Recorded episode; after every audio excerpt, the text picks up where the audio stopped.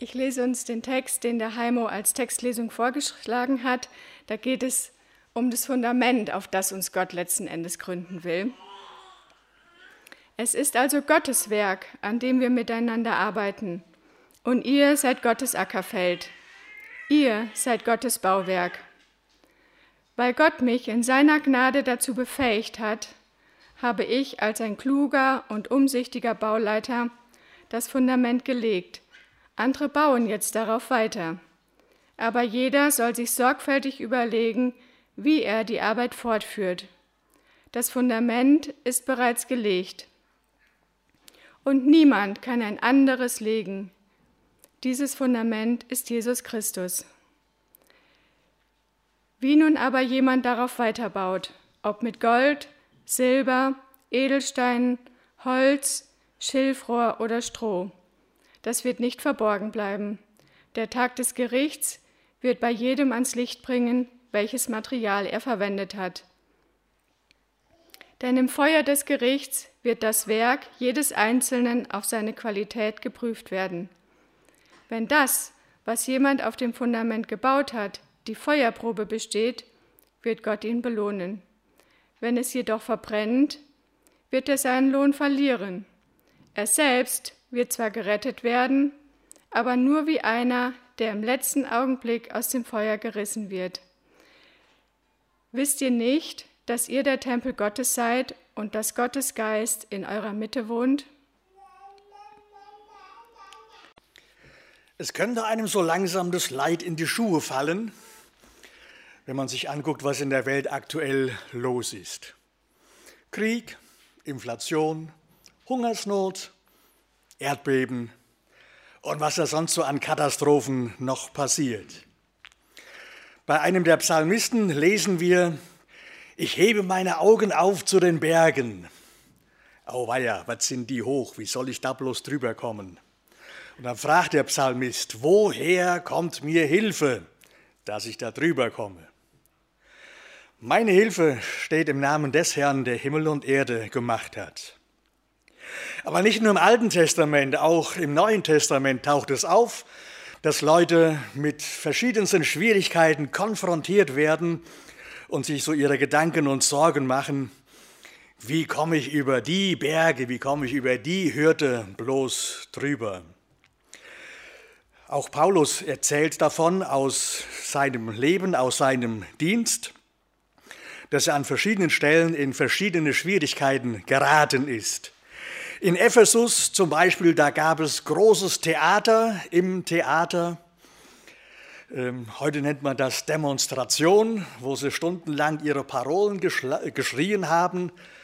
Äh, und wie das heute immer noch so ist, steht es auch schon in der Bibel drin. Sie schrien und keiner wusste eigentlich so richtig warum. An anderer Stelle, da hat Paulus, als er hinkam, einen Kranken geheilt die Stimmung war riesengroß, hurra! Und man wollte ihm und seinen Mitarbeitern Opfer darbringen, konnten sie gerade noch verhindern. Aber wenige Augenblicke oder wenige Stunden später war es dann so, nachdem der Paulus eine zackige Rede gehalten hat, haben sie ihn gesteinigt und aus der Stadt rausgeschleift. Paulus erlebt Angriffe von außen, Angriffe sogar aus der Gemeinde. Und da gibt es äh, diese, in Anführungsstrichen, Mustervorzeigegemeinde in Korinth. Äh, da wird eine ganze Menge erzählt, was die alles sind und haben, aber gleichzeitig auch, dass da einiges durcheinander gerät. Und auch da muss der Paulus dann ja eigentlich klagen. Ähm, man greift ihn an, zum Beispiel, wenn ich das mit meinen Worten so mal in die heutige Zeit übertrage. Jetzt hat er uns schon zweimal versetzt, der Herr Apostel. Wir organisieren eine Gemeindewoche, bereiten Übernachtung und Verpflegung für ihn und seine Mitarbeiter vor. Und was macht er? Er sagt kurzfristig ab. Oder bei einer anderen Gelegenheit, zweimal schon gab es große Ankündigungen. Ja, bei meiner nächsten Reise komme ich auch zu euch. Und dann stehe ich euch Rede und Antwort. Und wieder eine Absage von dem Apostel. Wer sich auf Paulus verlässt, der ist verlassen. Und das greift so jemanden an, da macht er sich Gedanken und Sorgen. Äh, sollte ich nicht besser die Flinte ins Korn schmeißen, meinen Job aufgeben und irgendwas anderes machen? Paulus gibt nicht auf, er hält am Glauben fest, er hält fest am Vertrauen zu seinem Herrn. Er macht sich unabhängig von der Kritik der Leute, er lässt sich von seinem Gott festmachen. Und dazu lesen wir heute ein paar Sätze aus dem zweiten Korintherbrief, Kapitel 1, 18 bis 22 und wollen über das Ganze unter die Überschrift stellen, Gott ist es, der uns festmacht. Gott ist es, der uns für unseren Alltag Halt gibt. 2. Korinther 1 ab Vers 18. Aber Gott ist Bürger dafür, dass unser Wort, das an euch ergeht, nicht Ja und Nein zu gleicher Zeit ist. Denn Gottes Sohn, Jesus Christus, der unter euch durch uns gepredigt worden ist, nämlich durch mich und Silvanus und Timotheus, ist auch nicht Ja und Nein zugleich gewesen, sondern in ihm ist das Ja geschehen. Denn für alle Verheißungen Gottes liegt in ihm das Ja. Daher ist auch durch ihn das Amen erfolgt, Gott zur Verherrlichung durch uns, der uns aber zusammen mit euch auf Christus fest gründet und uns gesalbt hat, das ist Gott er, der uns auch sein Siegel aufgedrückt und uns den Geist als Unterpfand in unsere Herzen gegeben hat. Gott ist es, der uns festmacht.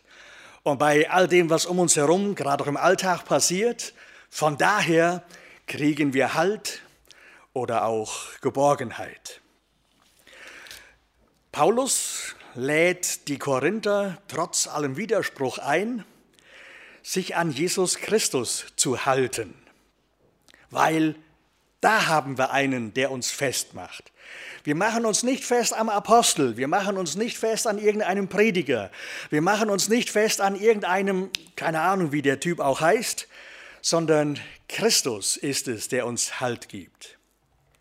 Ihr kennt das möglicherweise aus eurem ganz persönlichen Leben, Lebensumfeld. Ähm, so ab und zu feiern wir schon mal Weihnachten. Das ist so ein Fest, da bereitet man sich länger drauf vor. So eine ganze Adventszeit oder noch länger. Schon im August kann man anfangen, Lebkuchen zu kaufen. Äh, da geht also frühzeitig los. Für viele, für die meisten eine schöne Zeit. Aber bei manch einem kommt gerade so in dieser Jahreszeit auch der Gedanke auf, hm, letztes Jahr waren wir noch zu zweit. Wie soll ich jetzt Weihnachten feiern können? Oder bei einem anderen geht es dann durch den Kopf, äh, Stellenabbau in der Firma. Ja, ja, in dem Jahr ist noch mal gut gegangen, ist der Kelch an mir vorübergegangen. Wie ist das nächstes Jahr, wenn es weitergeht mit dem Stellenabbau? Bin ich dann dran und was soll dann werden? Gerade ein Häuschen gebaut oder irgendwo gekauft, äh, da ist man in finanziellem Druck. Andere leben aufgrund körperlicher Bedingungen mit ständigen Schmerzen. Mal mehr, mal weniger und ach, irgendwann ist das Maß voll. Wie soll es noch weitergehen? Zuversicht wechselt mit Bitterkeit, hoffnungsvolles Beten wechselt mit Tränen, vielleicht auch Tränen der Anklage. Ja, ist denn auf Gott kein Verlass mehr? Ist Gott Ja und Nein gleichzeitig? So nach dem System Vorwärts, Kameraden, wir müssen zurück. Äh, wo bin ich da noch dran? Oder ist Gott auch nur irgend so ein blindes Schicksal, das mal hier, mal da reinschlägt? Solche Fragen, solche Sorgen, solche Zweifel kommen auf und dann will man schon mal den Spaß am Leben verlieren. Gerade da hinein gilt der Zuspruch, den wir in der Bibel lesen, Gott ist es, der uns festmacht. Wir machen das heute mal mit drei kurzen Überlegungen. Zunächst werden wir festgemacht an dem Ja-Wort Gottes. Dann kommt zweitens dazu, wir werden festgemacht an den Verheißungen Gottes. Und drittens festgemacht am Heiligen Geist beziehungsweise durch den Heiligen Geist. Der Sohn Gottes, Jesus Christus, der unter euch durch uns gepredigt worden ist, der war nicht Ja und Nein, sondern es war Ja in ihm. Das Evangelium, das wir in der Bibel lesen, die Rettungsbotschaft, die wir von Gott weitersagen können, die ist nicht Ja und Nein gleichzeitig, sondern das ist Gottes Ja zu uns. Du, ich meine dich. Ich will dich. Gottes Ja zu uns. Ich bin für dich.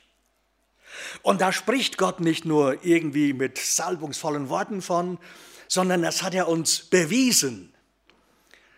Johannes Kapitel 3, Vers 16 könnte man da nehmen als Beleg dafür. Auf die Art und Weise hat Gott der Welt seine Liebe bewiesen, dass er seinen einzigartigen Sohn dahingab, damit alle, die an ihn glauben, die sich ihm glaubend anvertrauen, nicht verloren gehen, sondern das ewige Leben haben. Jesus ist das Ja-Wort Gottes zu uns. Jesus starb am Kreuz um unseretwillen, um unsere Sünde zu sühnen, um unsere Schuld zu bezahlen. Er ist den Tod gestorben, den wir hätten sterben müssen. Er starb, damit wir leben können. Wer Jesus Christus kennenlernt und das, was er getan hat, für sich im Glauben in Anspruch nehmen kann, der bekommt diese Gewissheit, über meinem Leben steht das Ja-Wort Gottes. Gott ist für mich. Entschuldigung, das andere muss ich jetzt allerdings auch noch sagen. Ähm, wenn jemand meint, ohne Jesus leben zu wollen oder zu müssen, wenn jemand meint, diesen Jesus nicht zu brauchen, über dessen Leben steht das Nein Gottes. Ich habe gerade schon mal erwähnt, Johannes 3,16. Kennt ihr auch Vers 36 aus dem Kapitel? Äh, der erste Teil fängt wunderbar an. Wer den Sohn hat, der hat das Leben, das ewige Leben. Den zweiten Teil, den würden wir gerne weglassen. Wer dem Sohn Gottes ungehorsam ist, der wird das Leben nicht sehen, sondern der Zorn Gottes bleibt über ihm. Wer ungehorsam dem Sohn gegenüber ist, über dessen Leben bleibt das Nein Gottes. Deshalb lohnt es sich, sich im Glauben Jesus zuzuwenden, was er längst schon für uns getan hat beweist uns, er ist für uns. Er spricht uns sein Ja zu.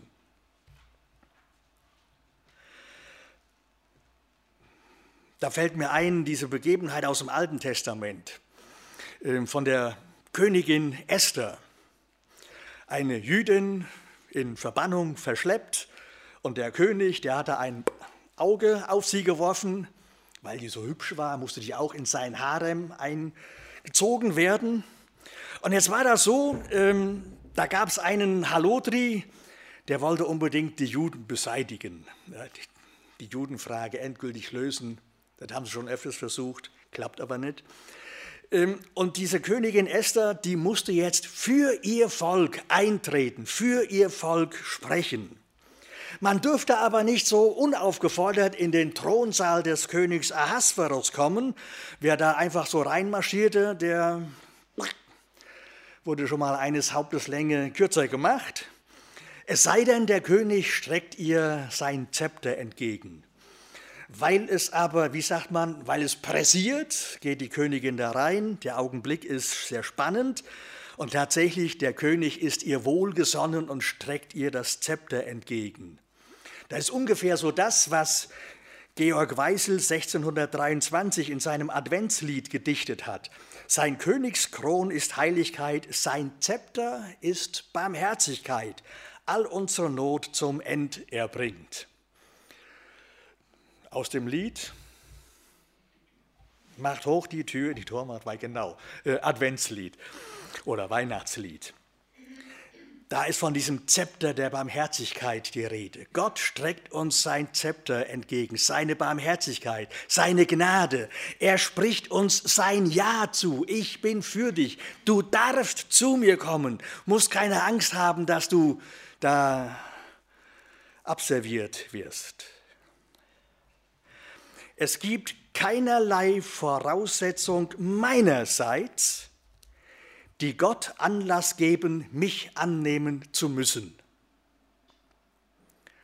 Ist jetzt mal ein bisschen komisch formuliert, aber vielleicht mal so zum drüber nachdenken. Es gibt keine Voraussetzung, Veranlassung von meiner Seite, die Gott fordern würden, dass er mich annehmen muss. Nichts habe ich zu bringen womit ich vor Gott bestehen könnte. Nichts kann ich vorweisen, dass Gott sagen müsse, oh, du bist aber ein prima Kerl, also dich muss ich unbedingt jetzt. Nee, nichts habe ich zu bringen. Es ist sein bedingungsloses Ja, das er uns zuspricht. Es ist seine Gnade, Gnade, unverdientes Geschenk, das er uns will, das er uns annimmt. Mit seinem Ja-Wort verbindet er sich mit uns. Und dann gilt, wie wir es im Neuen Testament lesen, nichts mehr, wirklich gar nichts mehr kann uns scheiden von der Liebe Gottes, die in Christus Jesus ist, unserem Herrn. Wenn er sein Ja sagt, dann gilt das, dann sind wir angenommen. Ja, und jetzt stehe ich da mit meinen Komplexen, mit meinen Minderwertigkeitsgefühlen, mit der Sorge, nicht verstanden zu werden, nicht angenommen zu werden, ein ganz kleines Wichtchen nur zu sein. Da stehe ich jetzt mit meiner Suche nach Anerkennung. Und dann sagt er zu mir, ich nehme dich an, so wie du bist. Du brauchst dir meine Liebe nicht verdienen. Du brauchst mir auch in keiner Weise irgendwie zu imponieren, dass du bei mir ankommen kannst. Ich sage Ja zu dir. Vorbehaltlos Ja. Das gilt für jeden Einzelnen heute Morgen hier. Gott sagt Ja zu dir. Egal wer du bist, wie du bist, was du bist, er meint dich. Wenn man das für sich in Anspruch nehmen kann, ist das eine sensationelle Befreiung. Der ganze Druck, der sonst auf einem lastet, ich muss doch was tun, ich muss doch was bringen, ich muss hier, ich muss da, du musst gar nichts. Du brauchst einfach nur zu ihm zu kommen und sagen, Herr, ich komme mit dem Trümmerhaufen meines Lebens, ich gebe es ab an dich, mach du etwas draus. Gott hat längst schon sein Ja zu dir gesagt. Dieses Ja Gottes erleben wir auf ganz verschiedene Art und Weise. Äh, das kann in so einem Gottesdienst sein, wenn wir seinen Zuspruch hören und annehmen. Das kann zu Hause sein, wenn wir da unsere Bibel aufschlagen und lesen. Dann springt uns irgend so ein Bibelvers in die Pupille und ich habe den Eindruck, oh, das gilt jetzt nur für mich. Das ist sein Wort für mich. Dieses Ja Gottes erleben wir, wenn wir als Gemeinde miteinander das Mahl feiern. Auch da schmecken und sehen, fühlen, riechen wir etwas von dem Ja Gottes zu uns. Das ist wie mit einem Nagel in der Wand. Ich sehe jetzt gerade keinen hier habe auch gerade keinen Hammer und Nagel dabei. Ich nehme auch an, da würde sich jemand aufregen, wenn ich anfange, jetzt hier ein Loch in der Wand zu hauen. Ähm, das ist wie mit so einem Nagel, den ich in die Wand schlage. Mit jedem Hammerschlag wird er fester in der Wand. Mit jedem Zuspruch von Gott, den ich für mich in Anspruch nehme, darf mein Glaube, nicht nur darf, wird mein Glaube fester. Und ich erfahre den Halt und die Geborgenheit in meinem Herrn. Dieses Ja-Wort ist wie, ist wie ein Seil bei einer Bergtour. Ich meine jetzt nicht so ein Spaziergang im Flachland, da braucht man sich nicht anzuseilen, sondern wenn es wirklich mal so ein bisschen ins Kraxeln geht, dann bildet man eine Seilschaft. Und wenn einer mal ausrutscht, dann haben die anderen ihn fest. Dieses Ja-Wort wie so ein Seil, mit dem wir uns anseilen und festmachen dürfen an unserem Gott. Er sagt Ja zu dir, du bist gehalten. Heute morgen, für immer. Gedanke Nummer zwei, Gott ist es, der uns festmacht. Wir werden festgemacht an seinen Verheißungen. Denn auf alle Gottes Verheißungen ist in ihm das Ja. Darum sprechen wir auch durch ihn das Amen, Gott zu Lobe. Die Verheißungen in der Bibel, ähm, so spontan ist mir da keine eingefallen. Die Verheißungen in der Bibel sind alle festgemacht an eine Person, nicht an irgendwelchen utopischen Ideen, sondern die Verheißungen sind verbunden mit einer Person, Jesus Christus.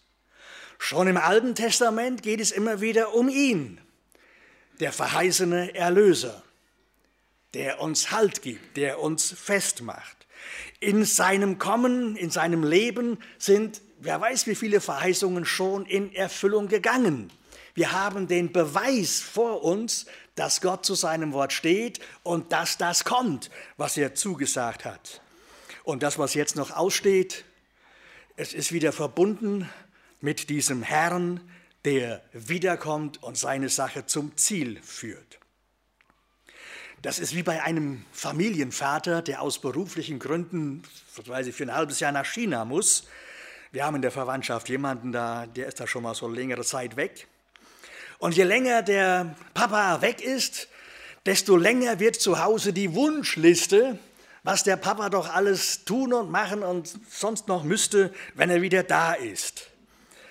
Ja, wenn ich wieder bei euch bin, dann bringe ich den Garten in Ordnung, äh, dann werden die kaputten Möbel repariert, dann gebe ich dem Fritz Nachhilfe und die Emma kriegt, was weiß ich, ein neues Fahrrad. Und ganz wichtig, wir fahren im Sommer alle zusammen in Urlaub. Äh, weiß ich, was sonst an Versprechen noch alle da ist.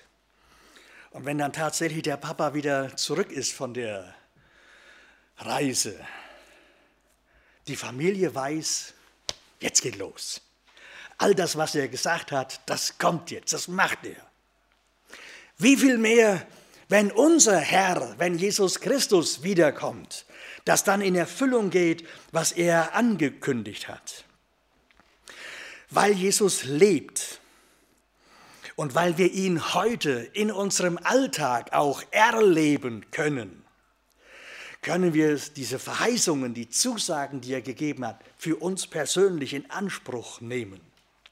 Ja, auch die Verheißungen aus dem Alten Testament. Okay, wir wissen, die sind zunächst einmal dem Volk Israel gegeben, aber wir haben immer noch denselben Gott. Und so wie er damals mit den Menschen umgegangen ist, macht er das heute. Und so können wir Verheißungen aus dem Alten Testament auch für uns in Anspruch nehmen. Äh, vielleicht mal eine ganz moderne Erklärung dazu. Äh, Gibt es hier irgendjemand, der sich mit E-Mail auskennt? ja.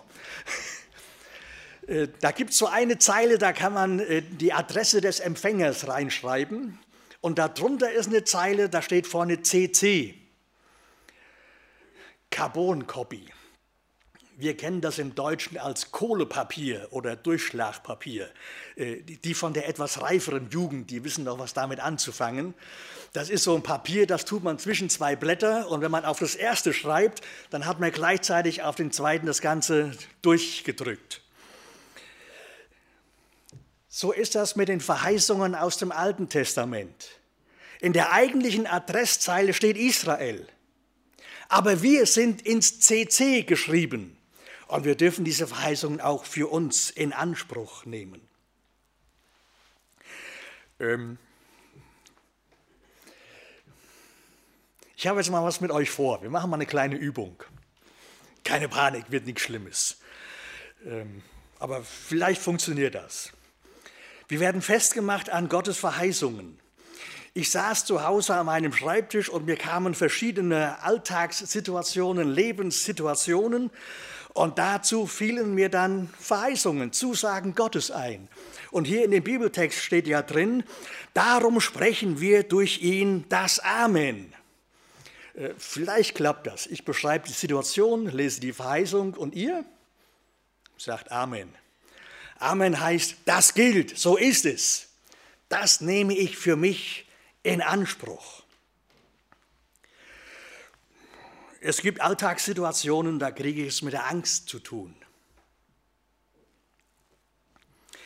Christus aber verspricht mir, dass er mir meine Angst nimmt.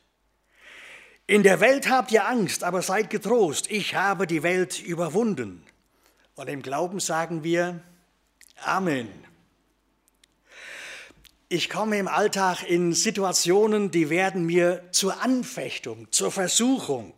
Ich stehe in der Gefahr, was Falsches zu machen, in Sünde zu fallen, wie auch immer. Dann fällt mir die Verheißung ein, die Sünde wird nicht herrschen können über euch weil ihr ja nicht mehr unter dem Gesetz, sondern unter der Gnade seid. Und im Glauben sage ich Amen. Ich habe den Eindruck, so manchmal, was immer ich auch so tue und mache, vielleicht auch für Gott, das lohnt sich doch alles nicht. Das bringt doch gar nichts. Da kommt doch nichts bei raus. Dann lese ich in der Bibel, ihr aber seid getrost und lasst eure Hände nicht sinken, denn, das, denn euer Werk hat seinen Lohn. Das gilt. In bestimmten Situationen oder Verhältnissen habe ich keine Hoffnung mehr. Nee, das geht nicht gut aus. Oder ich kenne den einen oder anderen, würde man sagen, ein hoffnungsloser Fall dann werde ich erinnert an das Versprechen Jesu. Siehe, ich mache alles neu. Und der Glaube antwortet, Amen. Ich habe keine Kraft mehr. Ich komme an Grenzen meiner Kraft. Da greift das Versprechen unseres Gottes. Er gibt dem Müden Kraft und Stärke genug dem Unvermögenden. Und der Glaube sagt, Amen. Ich bin alt. Ähm, ich merke das so allmählich.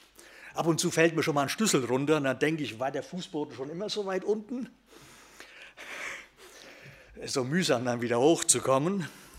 Oder die, die Treppen im Haus, waren die schon immer so steil? Ähm, also, man wird alt, man macht sich Sorgen, was wird noch alles werden? Was kommt noch auf mich zu? Altenheim, Pflegeheim oder sonst welche Katastrophen? Und dann fällt mir die Zusage meines Gottes ein. Auch bis in euer Alter bin ich derselbe und ich will euch tragen, bis ihr, bin ich schon, grau werdet. Ich habe es getan, ich werde heben und tragen und erretten. Und der Glaube sagt, Amen. Noch eine so eine Situation. Ich frage mich, was ist nach dem Tod? Was kommt dann? Ich finde in der Bibel eine ganze Liste von Verheißungen über das, was nach dem Sterben sein wird.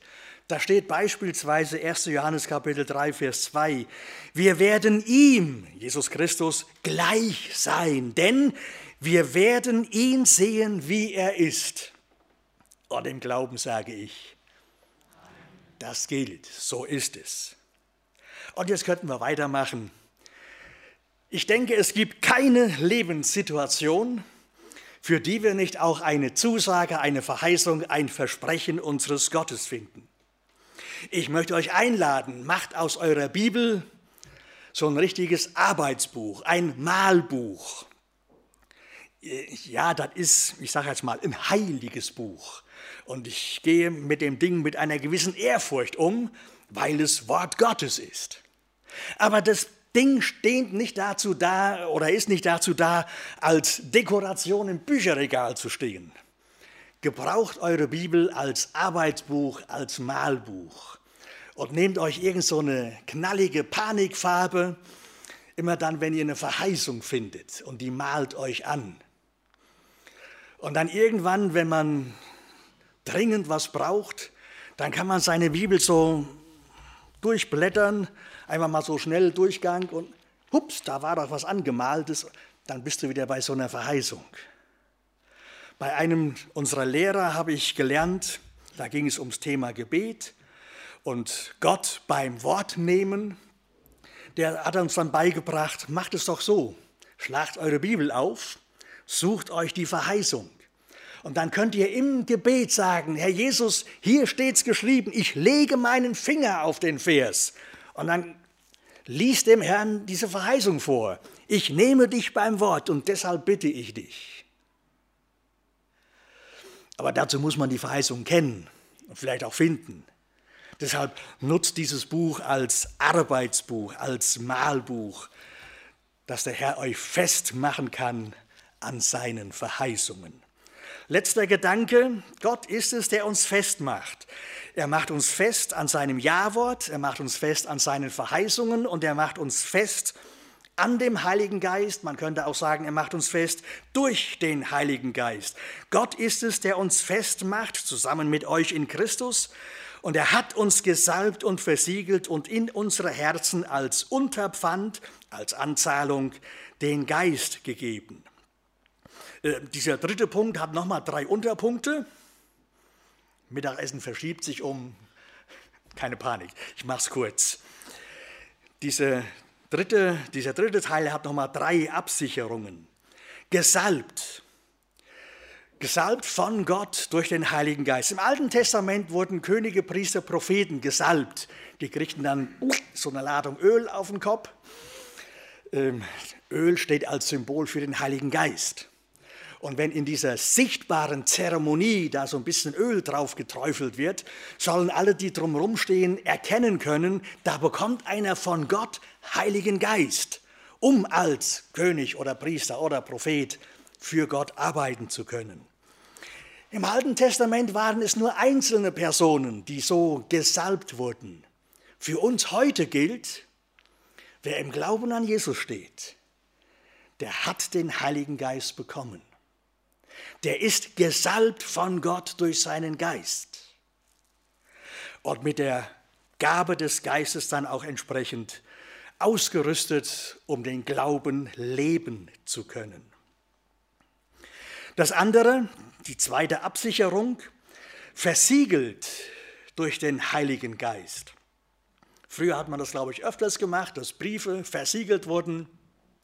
Ich habe das erlebt, als wir unser Häuschen gekauft haben. Da hat der Notar da auch so ein drauf gemacht und dann sein Stempel, sein Siegel drauf gedrückt. Jetzt habe ich da eine wunderschöne Urkunde, äh, diese Eigentumsurkunde, die mir bestätigt, die Hütte, die gehört mir. Und so hat Gott sein Siegel auf uns gedrückt. In das Leben dessen eingedrückt, der sich ihm komplett anvertraut hat. Du bist ein Eigentum Jesu Christi. Du gehörst ihm. Und er ist verantwortlich für dich und er kümmert sich um dich und er sorgt für dich. Deshalb hat er dir sein Siegel aufgedrückt. Diese Eigentumsurkunde, die das immer neu bestätigt, wir gehören zu Jesus. Und er wacht darüber, dass niemand und nichts über uns Macht gewinnt. Und die andere Absicherung, festgemacht durch den Heiligen Geist, der Heilige Geist ist uns gegeben als eine Anzahlung. Okay, wenn ich eine Tafel Schokolade kaufe, dann muss ich keine Anzahlung äh, hinlegen. Wenn ich ein neues Auto vielleicht brauche oder auch ein Häuschen kaufe, dann gibt es eine erste Anzahlung und danach keine Ahnung wie viele Ratenzahlungen.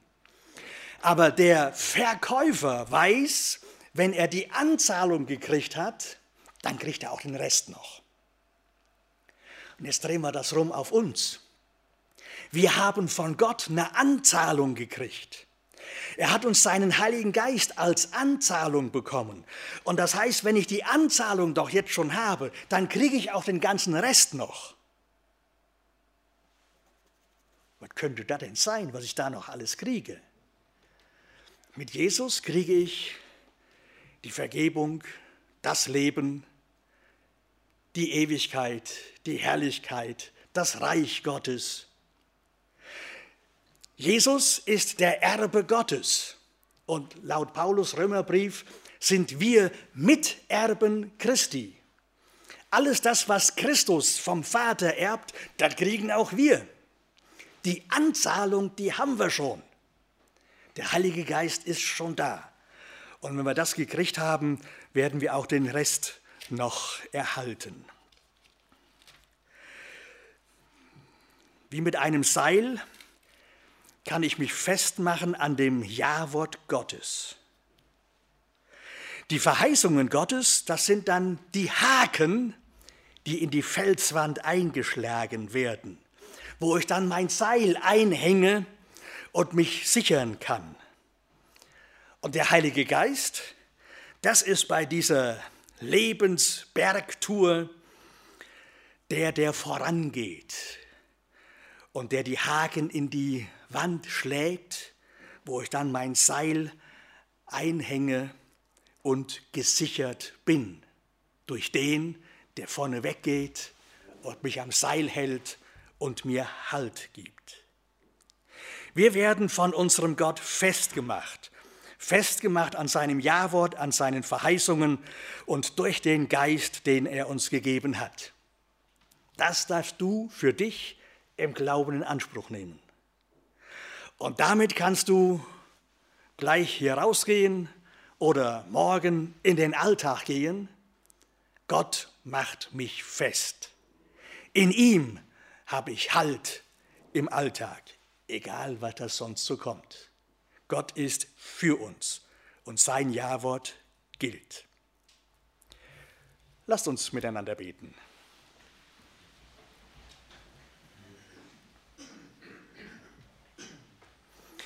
Herr Jesus Christus, wir danken dir dass wir von dir lesen dürfen, dass du für uns bist, dass du längst schon dein Ja-Wort gesprochen hast, dass du uns meinst, dass du uns willst, dass wir bei dir sein dürfen, leben dürfen in der Gemeinschaft mit dir. Herr Jesus, wir danken dir, dass du dich um uns kümmerst. Du siehst uns, wie wir in unserem Alltag manchmal ins Schleudern kommen, weil irgendetwas passiert, was uns in Angst und Schrecken versetzt. Danke, dass du uns durch dein Wort erinnerst, dass du dein Ja-Wort gesprochen hast, dass du deine Verheißungen gegeben hast. Ja, wir werden erinnert an die Anzahlung, die längst schon da ist, dass du durch deinen Geist in uns wohnst, in uns lebst. Danke, dass wir an deiner Hand unseren Lebensweg, den Glaubensweg gehen können. Herr, wir bitten dich, stärke uns im Glauben und lass uns in deiner Gnade vorankommen Lass uns Zeugen deiner Gnade sein. Lass uns den Glauben im Alltag so leben, dass wir auf dich hinweisen und dass auch andere in dir zu diesem Halt, zu dieser Geborgenheit finden. Danke, dass du lebst und wir mit dir leben dürfen. Amen.